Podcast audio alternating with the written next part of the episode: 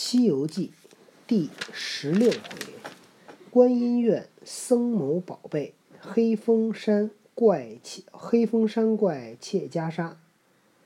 啊，观音院僧谋宝贝，黑风山怪窃袈裟。窃窃就是偷的意思。昨天呢，讲到了唐僧进了一个寺院啊，带着孙悟空进了个寺院。然后呢，那和尚只得同三藏与行者进了山门。山门里又见那正殿上书四个大字是“观音禅院”。三藏又大喜道：“弟子屡感菩萨圣恩，未及叩谢。金玉禅院，就如见菩萨一般，甚好拜谢。”那和尚闻言，即命道人开了殿门。怎么和尚命道人是什么意思？请三藏朝拜。那行者拴了马，丢丢了行李，同三藏上殿。三藏展背书身，你看他这写的多好！扑胸纳地，望金像叩头，展背书身，扑胸纳地，趴在那儿啊。那和尚便去打鼓，行者就去撞钟。三藏俯伏台前，倾心祷祝，祝拜已毕。那和尚住了鼓，行者还只管撞钟不歇，或紧或慢，撞了许久。那道人道：“拜已毕了，还撞钟怎么？怎么还撞钟呢？都拜完了。”行者方丢了钟杵，笑道：“你哪里晓得？我这是做一日和尚撞一日钟的。钟杵是什么呀？就是那个撞钟的那个大大大大木头，那横着大木头叫钟杵。此时中途一扔，可见得力气多大呀！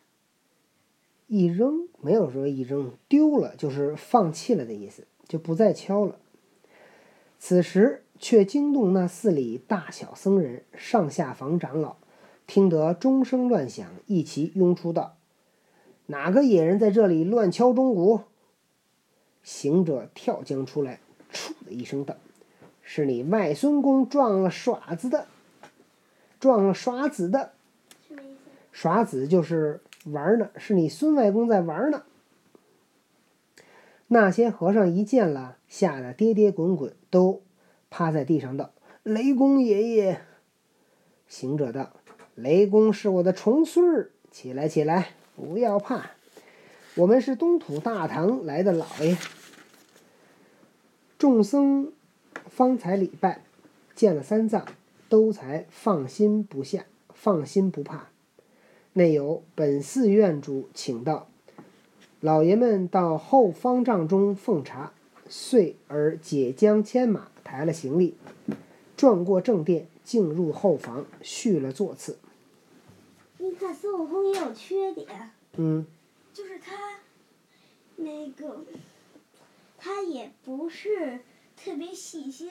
您看，把马一丢，行李一丢，万一那里面的和尚道士不注意，马就跑了，嗯行李也被人抬走了。嗯到时候一看，哎，行李马哪去了？唐僧又得哭。那院主献了茶，又安排斋供，斋供就是饭。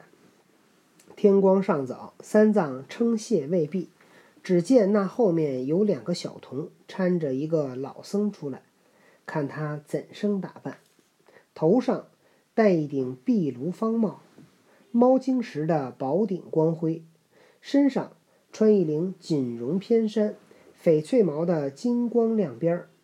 一对僧鞋攒八宝，一根柱杖嵌云星，满面皱痕，好似骊山老母；一双昏眼，却如东海龙君。口不关风因齿落，腰驼背屈畏痉挛。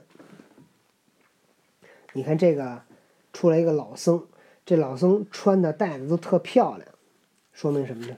掩盖自己的丑陋。说明这个老僧，他其实修行我觉得不够，他还太注重外表的东西了，你知道吗？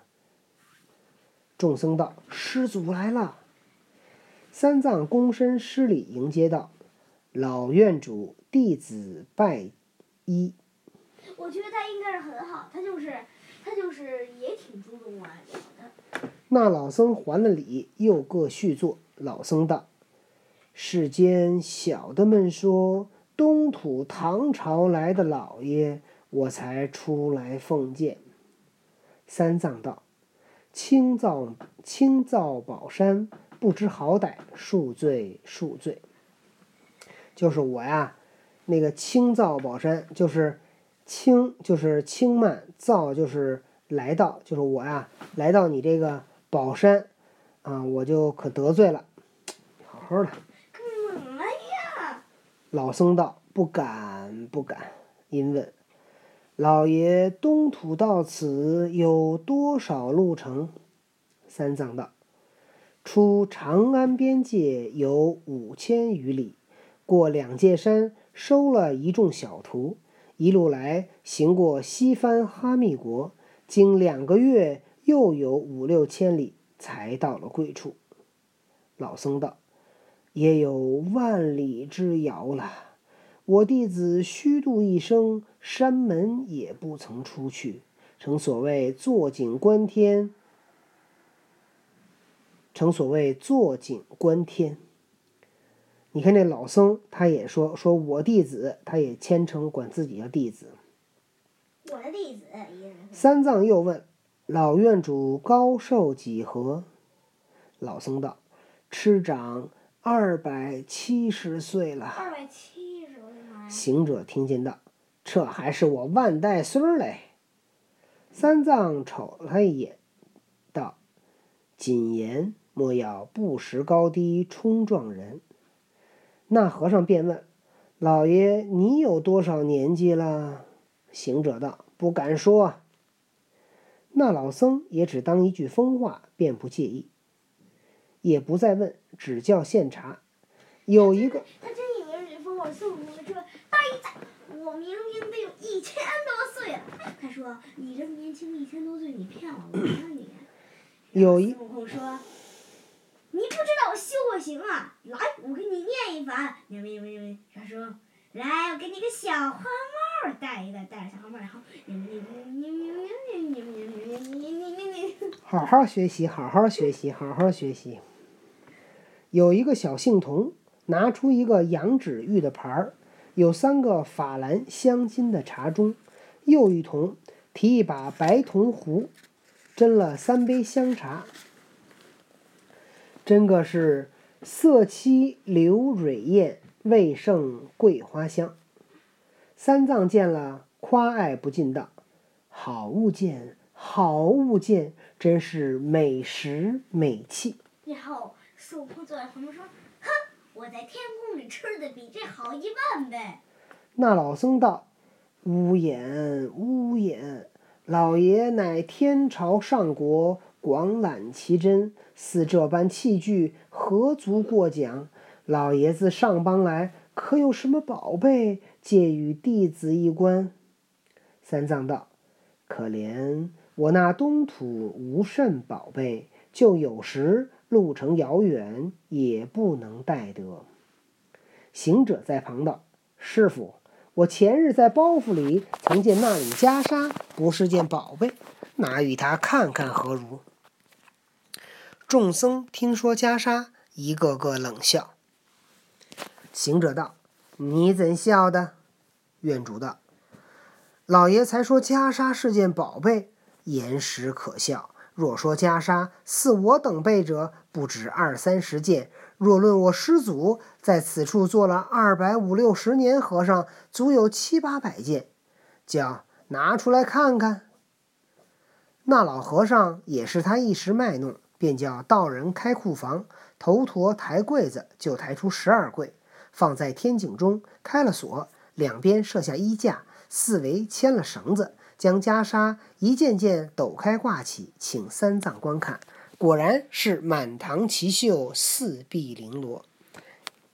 行者一一观之，都是些穿花纳锦、刺绣俏金之物，笑道：“好，好，好，收起，收起。”把我们的也取取出来看看。三藏把行者扯住，悄悄的道：“徒弟，莫要与人斗富。你我是单身在外，只恐有错。什么意思？别跟别人比谁比谁的东西好，知道吧？我们是，我们是路过这儿，这时候咱要真是出点什么事儿，可怎么办？对吧？行者道：“看看袈裟有何差错？”三藏道：“你不曾理会得，古人有云：‘珍奇完好之物，不可使见贪婪奸伪之人。’”倘若一经入目，必动其心；既动其心，必生其计。汝是个未获的，所知而必应其求，可也；不然，则殉身灭命，皆起于此，事不小矣。唐僧说：“说你呀，不懂。古人说了，那些好的东西啊，珍贵的东西啊，不要随便让那些贪婪的人、坏人看见。”他们一看见就会动心，一动心，他们就会想办法要得到他。他不知道啊，他不知道这里有有没有好人坏人，对不对？有好人就有坏人，所以呢，唐僧的不好不坏的人呢？啊，唐也有也有，对对，你说对了。所以唐僧呢，那意思说呢，咱没有必要招事儿。行者道：“放心放心，都在老孙身上。”你看他不由分说，急急的走了去，把个包袱解开。早有霞光迸迸，倘有上有两层油纸裹定，去了纸，取出袈裟，抖开时，红光满室，彩气盈庭。众僧见了，无一个不心欢口赞，真个好袈裟！上头有千般巧妙明珠坠，万样稀奇佛宝残佛宝攒，上下龙须铺彩旗。兜罗四面锦沿边，体挂离袂从此灭，身披魍魉入黄泉。